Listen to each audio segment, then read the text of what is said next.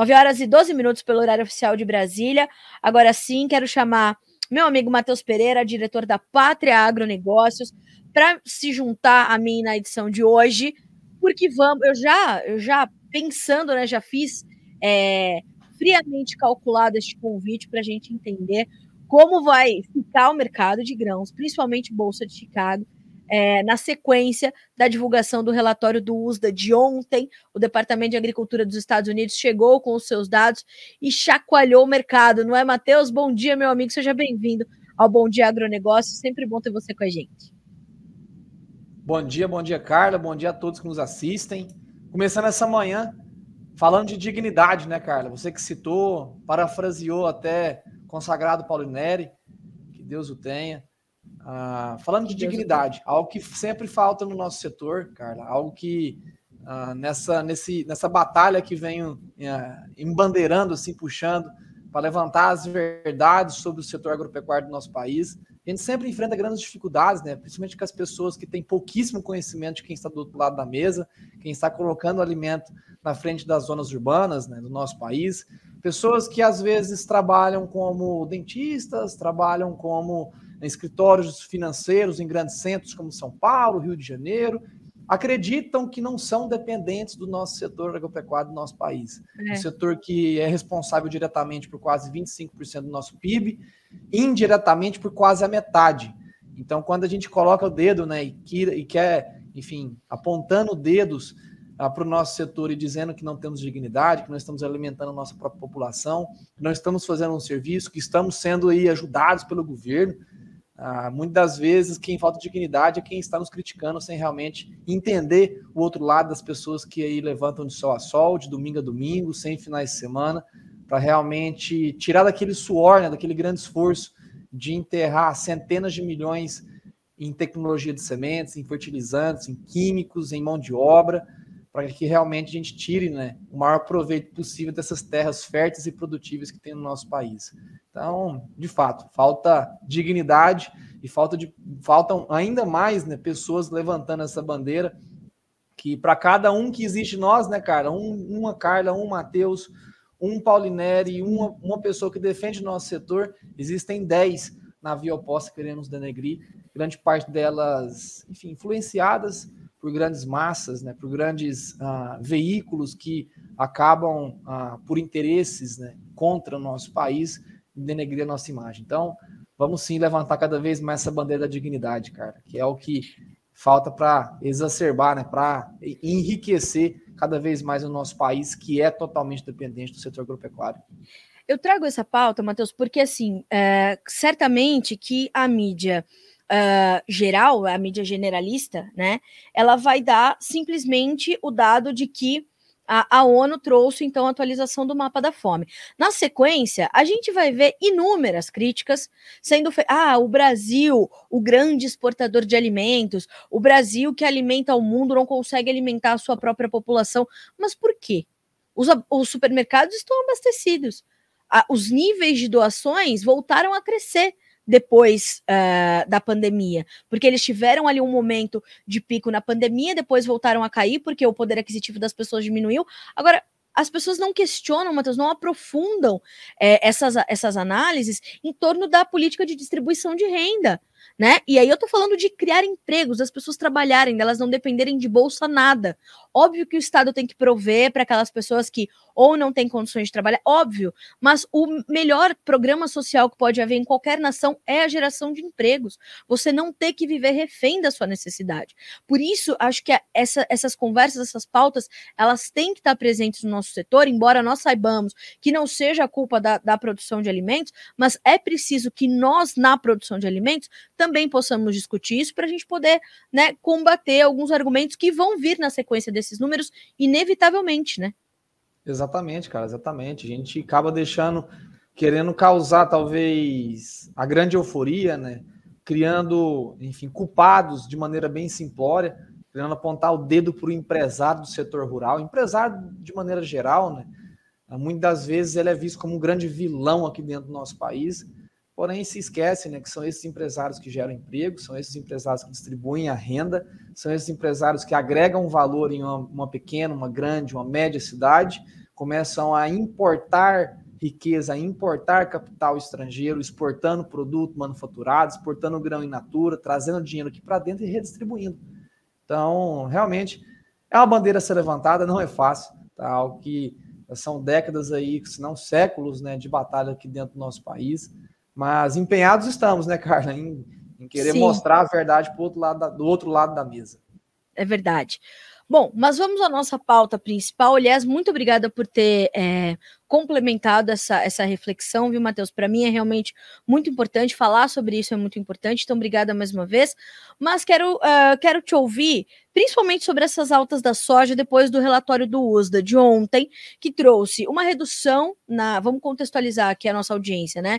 Para quem não acompanhou o relatório do USDA. No caso da soja, houve sim uma redução na produção de soja. Nós trouxemos então a safra americana de 122,7 para 117,03 milhões de toneladas. Nós trouxemos os estoques de 9,5 para uh, 8,2 milhões de toneladas, mas a produtividade norte-americana de soja foi mantida.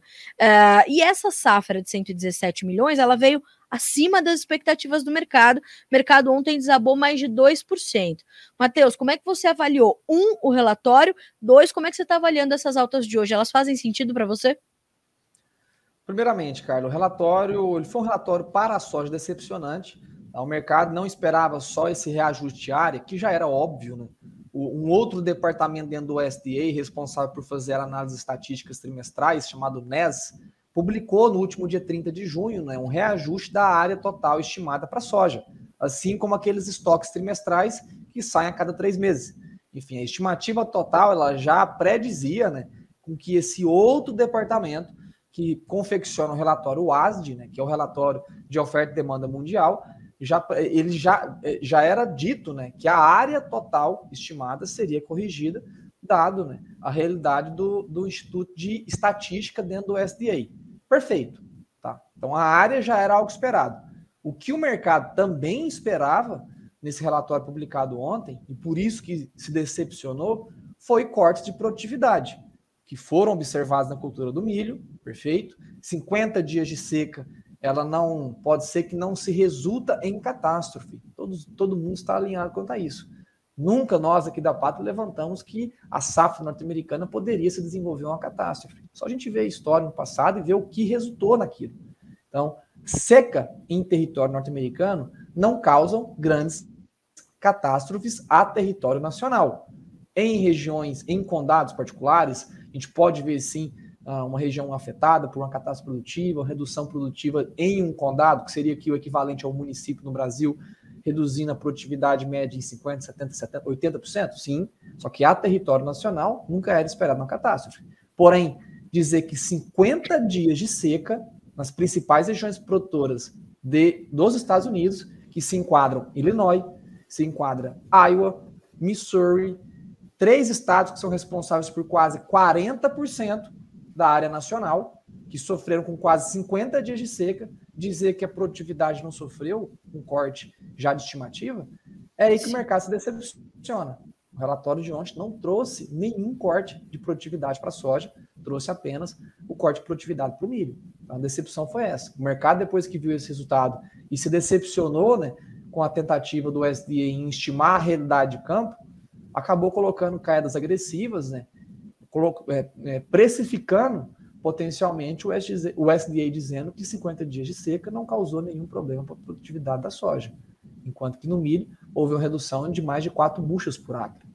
Então, realmente, está aí a grande decepção de ontem que resultou nesses 2% de queda, cara. E agora. E falando uh... da recuperação de hoje. É, pois não. Por... Era exatamente isso que eu queria entender, por favor. Então, vamos lá. Primeiramente, né? Eu sempre digo aqui para a minha equipe aqui que hoje uh, se enquadra em 12 pessoas dentro da pátria, né, cada um com especialidade diferente, aprofundando temas né, distintos dentro do mercado para trazer análises mais assertivas. Né. Eu sempre digo para todos eles né, de que o nosso trabalho como analista de mercado, como analisar as variáveis que temos hoje, analisar o que vemos pela frente daqui uma semana, um mês, um ano, ele é um trabalho que sim, ele precisa de uma base técnica, ele precisa de uma base fundamental, precisa de uma base climatológica, que são aí principais direcionadores de preço. Porém, mais importante que tudo isso, cara, por incrível que pareça, é a psicologia. É entender realmente o outro lado. Quem está negociando a soja, quem está comprando, quem está vendendo, quem está é, movimentando os preços da soja nas referências em Chicago, na nossa referência Porto, referência interna Brasil. Então, é entender realmente a cabeça das pessoas que estão do outro lado e tentando enxergar né, essas novas variáveis que vêm sendo compostas no mercado. Então, o primeiro momento, ontem tivemos essa queda agressiva, justamente por uma euforia, um medo, uma zebra, assim dizendo. O mercado trouxe algo que não era esperado. Todo mundo esperava assim, cortes produtivos, né? não desenhando uma catástrofe, mas também longe de desenhar uma safra saudável. Como eu disse, Sim. foram 50 dias de seca. Hoje, Carlos, a gente já tem um cenário oposto. Depois dos números já digeridos, o mercado começa a entender que apesar do SDA não ter mostrado cortes de produtividade no relatório de ontem, é muito provável que mostre no próximo relatório de agosto. O SDA, pelo seu teor conservador, eventualmente não trouxe quedas produtivas de produtividades, perdão, não produtivas, de reduções de produtividades para o território norte-americano ontem, porque os cortes diários já foram muito agressivos. Então, para amenizar as consequências uhum. ao mercado, o SDA pode trazer esses cortes mais abruptos no relatório de agosto, que é muito provável. E não só isso. Tivemos os dados da alfândega chinesa publicados nessa última madrugada e trouxeram mais uma vez um recorde para o período, né? não um recorde geral, uh, de importações da soja, que sobrepuseram né, 10 milhões de toneladas importadas da soja, grande parte dela brasileira, mostrando que, diferente do que grande parte acreditava que a China estava em processo de desaceleração, e nós aqui na Pátria sempre levantamos a bandeira que em 2023 a China se mostrava com muito apetite por acelerar a importação de soja e aquecer o seu mercado interno, a gente vê agora a China batendo recordes de importação, grande parte da soja sendo aqui de origem brasileira. Então o mercado hoje volta a reconstruir as altas, já precificando uma demanda agressiva e realmente um, um cabível redução de produtividade da soja norte-americana nos próximos levantamentos. Em resumo, o mercado não bancou esse, esse relatório do USDA, sabe que a safra americana, portanto, deve ser menor do que 117 milhões de toneladas. Me parece que é isso. Agora, Matheus, é, diante dessa sua análise, né, que, que mostra que justamente de, de fato não aconteceu isso, né, o mercado não, não aposta nessa, nessa safra, o que, que a gente deve monitorar para frente? A questão climática, hoje cedinho eu fui dar uma olhada nos mapas para 6 a 10, 8 a 14 dias, e o que mais me chamou a atenção foram as temperaturas, que em parte do Corn Belt podem ficar acima da média. É de fato uma preocupação? Sim, uma enorme preocupação, cara. Na minha temporada, né? Morando em território norte-americano, fazendo levantamentos estatísticos a cada 15 dias durante a safra norte-americana para fazer né, comparativos de, de fenologia, né, de estatura estatística das culturas. Né. Eu medi a cada 15 dias em território norte-americano, isso aconteceu por quatro anos consecutivos. Eu ia a campo, rodando as principais regiões produtoras dos Estados Unidos, né, medindo o tamanho de espigas, medindo a quantidade de linhas, quantidade, a grossura de espigas, para comparar naquele mesmo período com base estatística, né, que levava lá quase 40 anos de levantamento de dados. Na soja era entre nós, quantidade de faquinhas já soltadas, né? Quando tinha vagem, a gente contava a quantidade de vagens totais, quantidade de vagens com 3 grãos, com 2 grãos, sempre para fazer essa comparação estatística e tentar predizer a produtividade estimada. Então, no atual momento, cara, realmente o mercado ele, ele entende né, que a, a, climatologia do passado foi longe de ser ideal, mas muito longe. 50 certo. dias de seca reduz produtividade, aborta grande parte da capacidade produtiva total, tá? ela reduz o teto.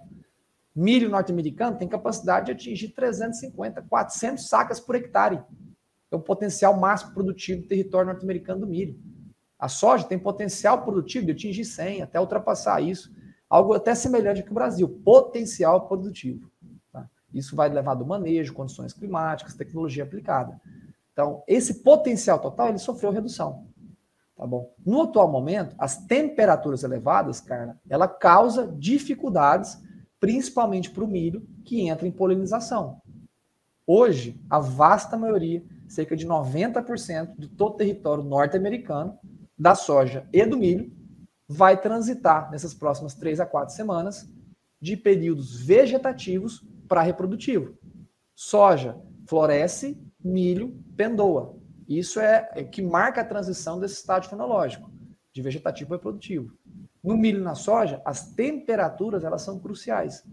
Para o milho, temperaturas mais frias causam né, o milho a, a, criar uma polinização correta, a colocar realmente, enxertar, assim dizendo, né, todas as sementes com, com, com, com uh, que estão em processo de desenvolvimento, todos os grãos que estão dentro da espiga em processo de desenvolvimento, assim como a soja que está florescendo, soltando agora as faquinhas que se dizendo, que é o processo prévio à, à formação da vagem, também causa a redução do abortamento. Temperaturas elevadas agora pode abortar a formação de grão no milho e pode abortar florescimento na soja.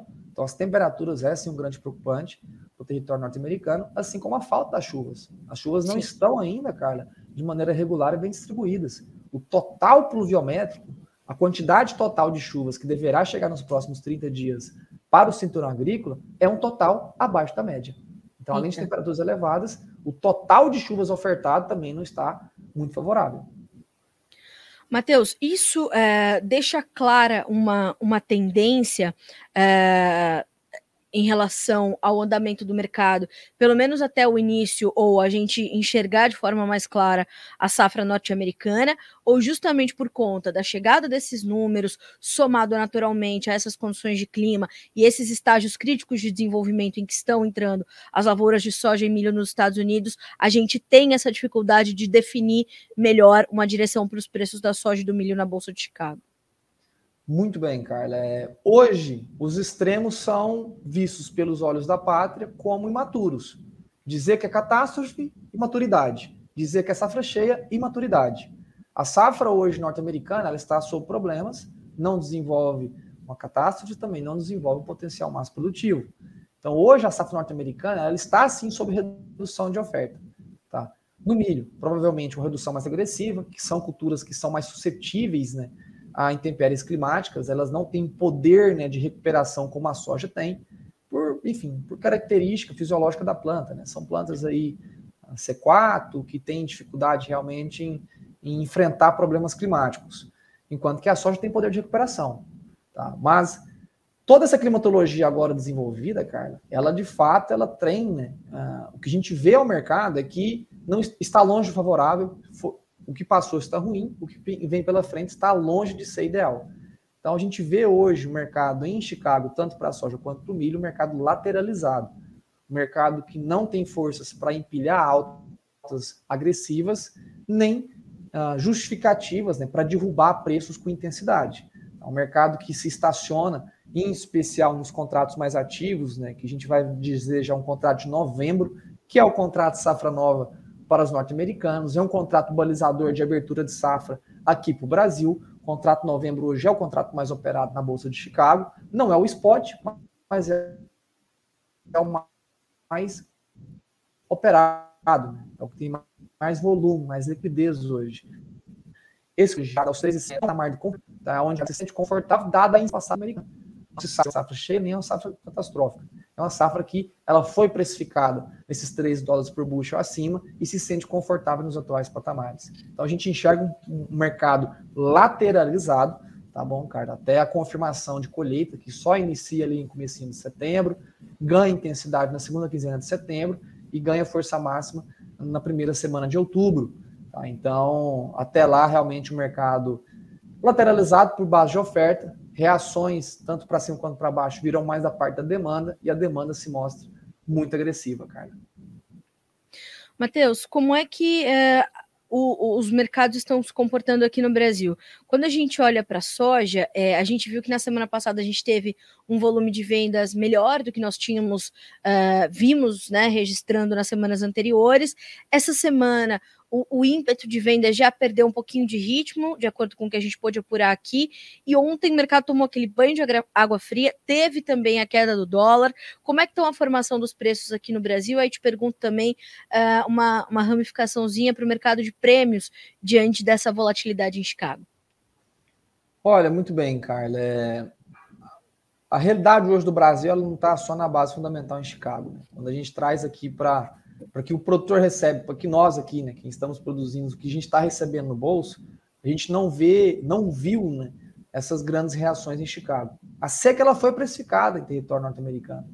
Somente aí nos últimos 40 dias, o, os preços em Chicago sofreram uma elevação de 20% sobre os patamares iniciais da safra norte-americana. 20% a mais uh, de valor né, precificado da soja em Chicago, precificando a seca, precificando os problemas. Agora, foram repassados esses preços à aqui no Brasil? Não. Por quê? Volto a repetir aquilo que sempre dizíamos, que é por conta dessa, da oferta comercializável disponível no país que é o que? Ainda o que tem-se de soja para ser comercializada no mercado. A gente estima hoje, Pátria, algo, oh, oh, perdão, Carla, a gente estima hoje, a Pátria estima hoje, Carla, algo em torno de 38 milhões de toneladas, entre 35 e 38 milhões de toneladas, que é o remanescente de soja disponível dentro do nosso país. Que em valores percentuais a gente já se equilibra né, com a média dos últimos cinco anos. Porém, certo. em valores absolutos, né, esses 38 nunca se teve tanta soja disponível em valor absoluto dentro do nosso país. Tá? Por quê? Por conta da dimensão da safra colhida, a gente nunca teve uma safra tão grande quanto essa última de 2023, né? 155 milhões de toneladas, assim como a gente nunca teve agora tanta soja disponível em mãos.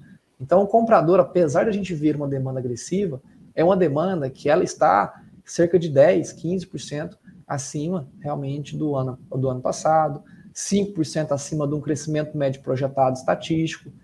Porém, quando a gente vê a oferta total, foi uma oferta que cresceu 20% em relação ano a ano. Então, tivemos sim ainda né, essa balança de oferta e demanda para internamente no Brasil, ela está, ela está ainda pesando para o lado da oferta, que é o que? Essas 35, 38 milhões de toneladas ainda para serem escoadas da oferta comercializável disponível. O que, que isso pesa? Prêmio. O prêmio que é o regulador de oferta e demanda interna no Brasil, ainda sofre pressão, construindo. A Pátria agora, com esse mercado lateralizado em Chicago, ele vai dar oportunidade à reconstrução dos prêmios, pois está esgotando. O consumo médio mensal do Brasil é cerca de 12, 14 milhões de toneladas em picos de exportação. Somando exportação mais consumo interno, a gente está falando de 12 a 14 milhões de toneladas todos os meses.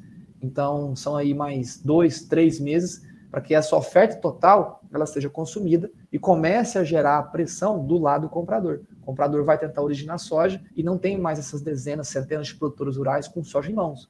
Vai se tornar mais escasso né, o produto em mãos e a partir dali o mercado começa a reagir, criar incentivos de originação. O que é incentivo de originação? Preço. Se não empilhar preço, ele não consegue originar soja disponível. Então, o mercado de prêmios ele está se reconstruindo gradativamente, cara. Então, o mercado internamente ele está em processo de recuperar o que vem para trás. Ou seja, a gente pode dizer que o produtor que tem soja, portanto, para vender, a gente está falando de um volume considerável, né? Apesar da gente, graças a Deus, estar é, chegando à média, né? Se alinhando com a média, uh, o produtor que tem ainda é, negócios para fazer, ele vai ter oportunidades não sei se a gente pode dizer melhores, mas é, menos assustadoras do que, a, do que a que nós vimos acontecer nos últimos meses, Matheus? Olha, cara, muito bem. Essa pergunta, de maneira sim, simplista, eu respondo que sim. Tá? A gente tem reconstruído melhores oportunidades.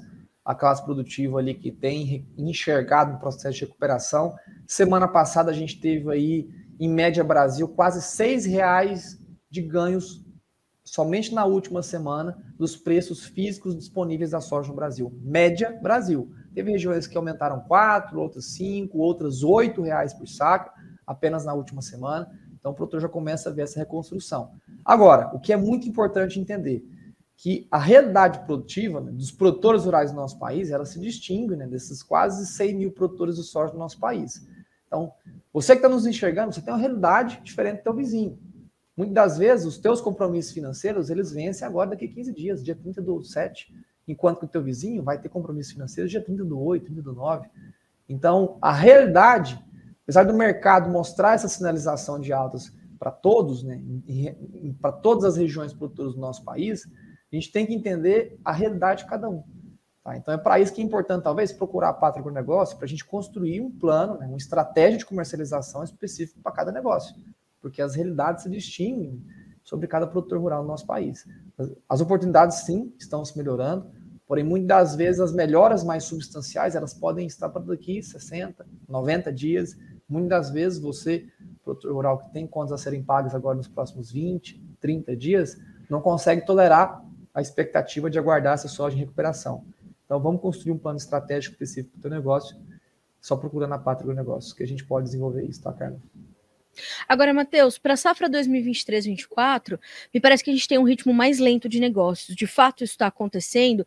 É, e aí eu já vou emendar também numa pergunta que você recebe do Luciano Porto, que te pergunta sobre o, a, a, sua posição sobre a, pra, a próxima safra de soja do Brasil. O USDA estima, claro, um número ainda robusto, são 163 milhões de toneladas na perspectiva do departamento americano, mas de uma safra que a gente ainda vai começar a plantar e que eh, também, de acordo com o que a gente apurou aqui essa semana, a aquisição de insumos ainda está também atrasada em relação a anos anteriores. O que, que a gente já está entendendo sobre a safra 23-24 de soja do Brasil, Matheus? Olha, 23-24 é uma safra arriscada, é uma safra que o produtor rural no país deve ter um instinto maior de sobrevivência. Tá? A gente sabe ah, a retórica linda, maravilhosa de que os insumos caíram, a soja caiu, está compensando comprar fertilizante, relação de troca está boa. É só fertilizante que a gente paga para ter dentro do campo? Não, é semente, é químico, é mão de obra, é diesel, é tributo, é o teu tempo gasto dentro da atividade. Então, a relação de custo total, ela ainda está um pouco enforcada. O produtor rural ainda está com aquela cordinha no pescoço, querendo tentar enforcar, que a gente precisa passar o dedo lá dentro e tentar tomar um fôlego.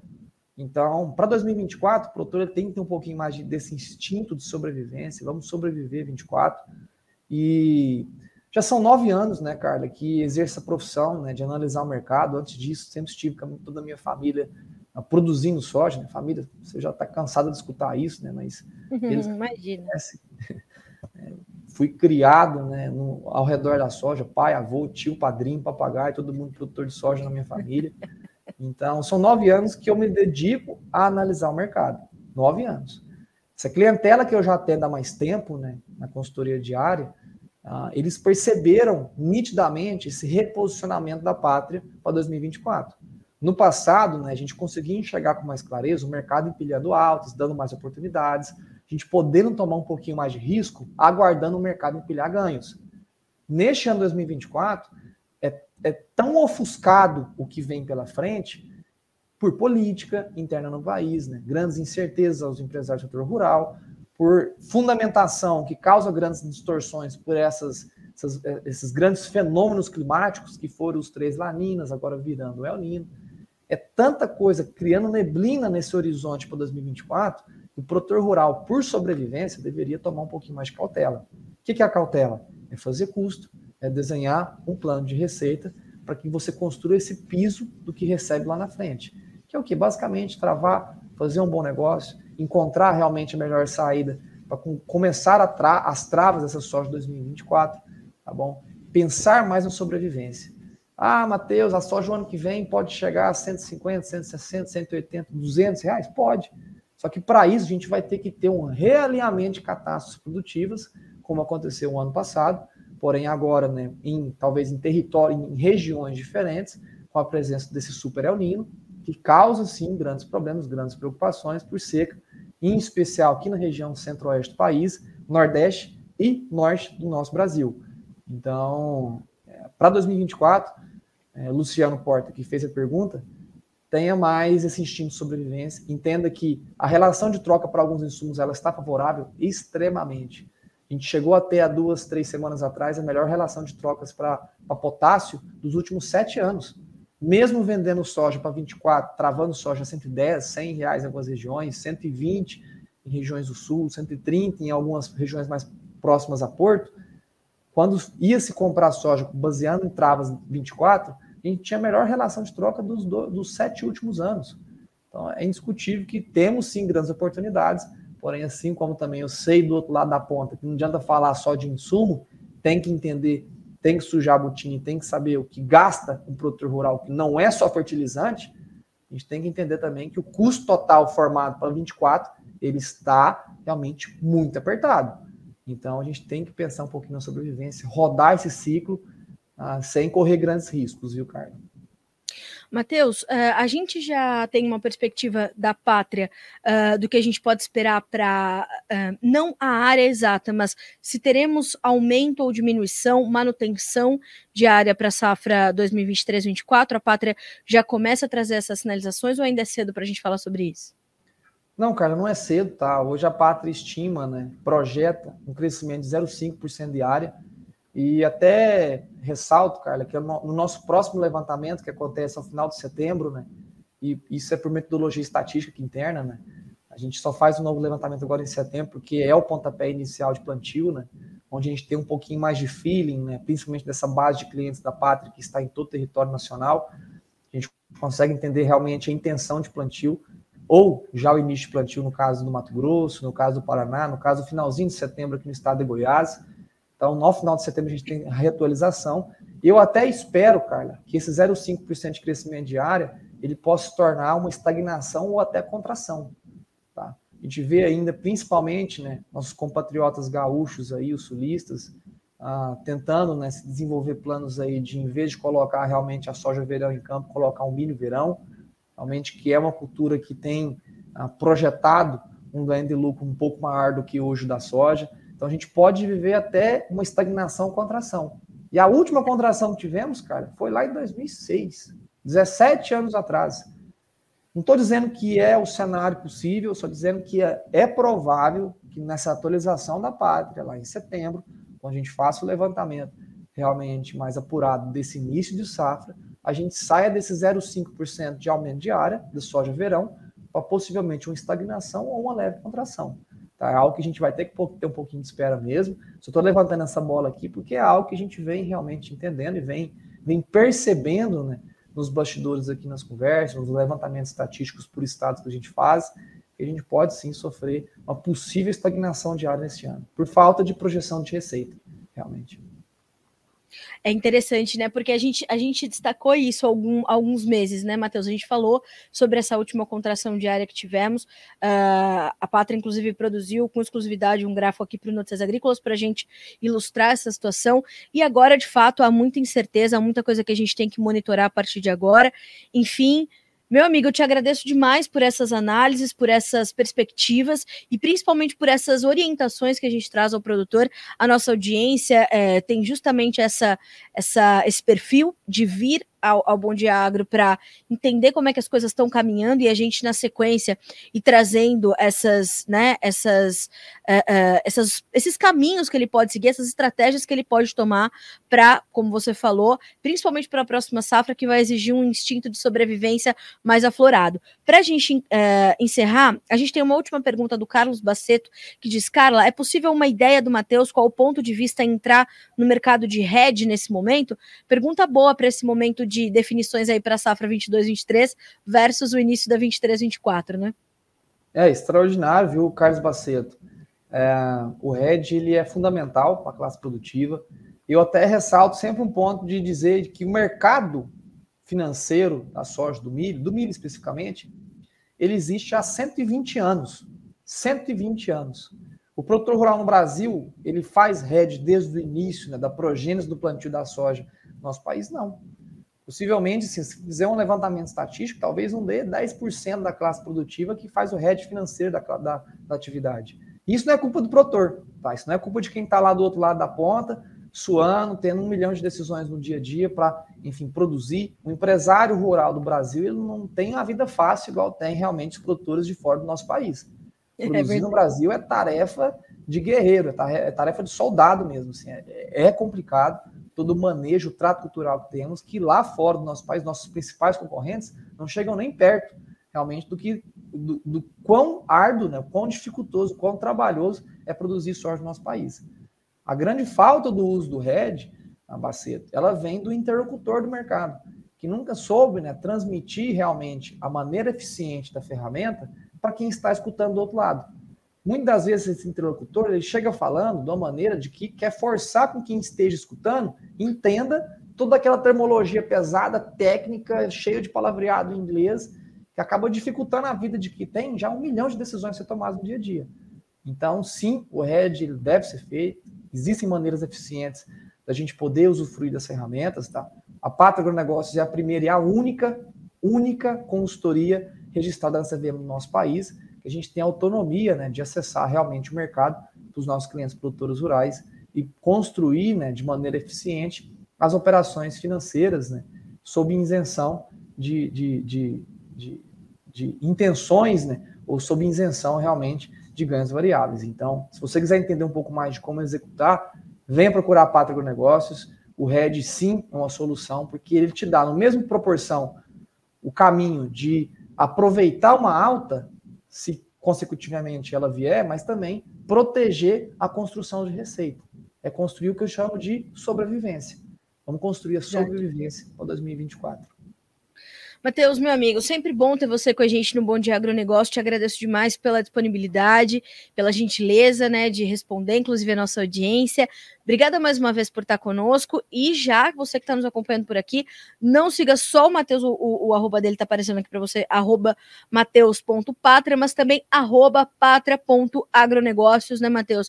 E ali, insights do mercado durante todo o dia, não só soja, mas tem soja, milho, boi gordo. Ali tem uma gama de informações para o produtor ficar bem informado, né? Perfeitamente, Carlos. Eu vejo só uma última pergunta aqui do Leandro Nardim, falando que a Bolsa Brasileira de Soja não tem liquidez. Tem sim, a gente ah, consegue sim. fazer geração de liquidez construindo Delta Chicago, né, que é realmente uma estrutura mais rebuscada. A gente garante, consegue gerar essa liquidez ao produtor rural. E não só isso, né? É, a trava hoje ela não, ela não precisa ser feita exclusivamente em Chicago. Existem outros contratos hoje que referenciam a nossa soja em Santos. Então, para aqueles que querem entender um pouco mais também aonde a gente consegue construir ferramentas mais apuradas, né, ferramentas ainda mais eficientes ao produtor, que não é travar Chicago, já é travar uma soja hoje dentro do nosso país, com base Santos, também procure a Pátria Agronegócios. Foi um grande prazer falar contigo mais uma vez, Carlita. Um abraço a ti, um abraço a todos. Obrigada, meu amigo. Um abraço para você e para todo o time da Pátria. A gente se fala, meu amigo. Bom restinho de semana para ti. Até a próxima. Até a próxima. Vou cheirar um arniquinho aqui, porque minha garganta não tá daquelas. Tô meio e tá melhor. tá Porque melhorando. Quem falava, quem falava com este senhor segunda, terça ou quarta, minha gente, olha, não, não saía, não saía. Eu, eu tentei trazer ele antes, mas aí foi providencial, a gente falou depois do uso. Só que, por gentileza, continue se medicando, senhor. Continue. Eu tive uma rodada intensa de palestras aí na última semana, rodei dois estados palestrando, falando um pouquinho sobre o mercado da soja, do dólar, coisa muito importante a se entender para 2024. Tá me salvando é Sarnic. Isso aqui é só raiz que entende, viu? Isso aqui é aqueles é caras que, como maçãzinha descascada, não sabe o que é isso aqui, não. É isso mesmo. Quem come maçãzinha descascada não sabe mesmo o que, que tem dentro dessa garrafinha, o que, que isso faz, viu, Matheus? Não sabe. Arnique e alecrim, isso aqui cheira Sara na hora. É, na hora. Muito obrigada, viu, Matheus? Se você quiser, pode consultar também o Instagram da Pátria, que vai ter o, a receita desse negócio aí, ó. Para você que come maçãzinha descascada, para você, né, Matheus, já ficar bonzão na hora. Tem a receita lá na Pátria do que tem nessa garrafinha. É isso aí. Grande abraço para ti, amiga Carla. Fiquem com Deus a todos que nos assistem. Foi um prazer estar falando com vocês. Sempre bom. Obrigada, meu amigo. Até a próxima. Até mais. Ai, que privilégio que é fazer esse programa, viu? Porque aí, veja, né? A gente tem, graças a Deus, é, bons contatos que a gente vai cultivando, né? A gente precisa cultivar as pessoas. E o Matheus é uma pessoa que a gente vai cultivando. Por que, por que, que a gente tem essa, essa fluidez na fala, essa tranquilidade e esse tom leve para as coisas? Porque é um momento difícil já do mercado, né? Difícil para a economia, difícil para os negócios. E a gente precisa sempre ter pessoas que vão falar com você diretamente, né? Que vão te trazer informações que vão fazer sentido para você, não uh, uh, te criando ali um cenário, enfim.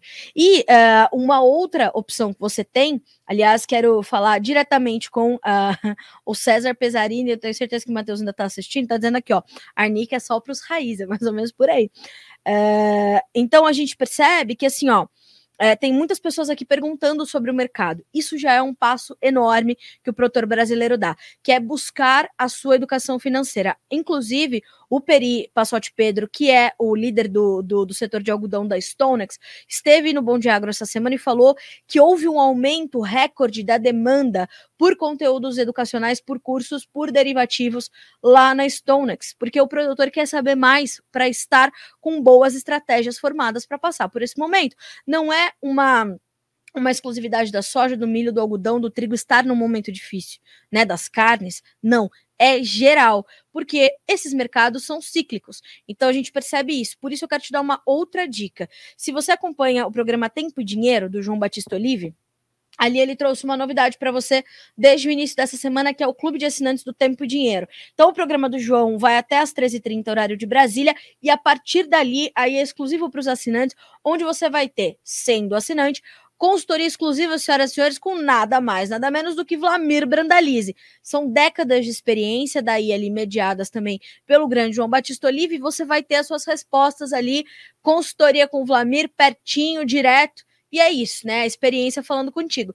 Então, é, essa é mais uma ferramenta que a gente está te entregando, né? Aí faça lá as suas contas, veja é, o investimento que você vai ter que fazer e perceba que é mais uma alternativa importante para você aprimorar suas estratégias e não passar por momentos como esse descoberto, né?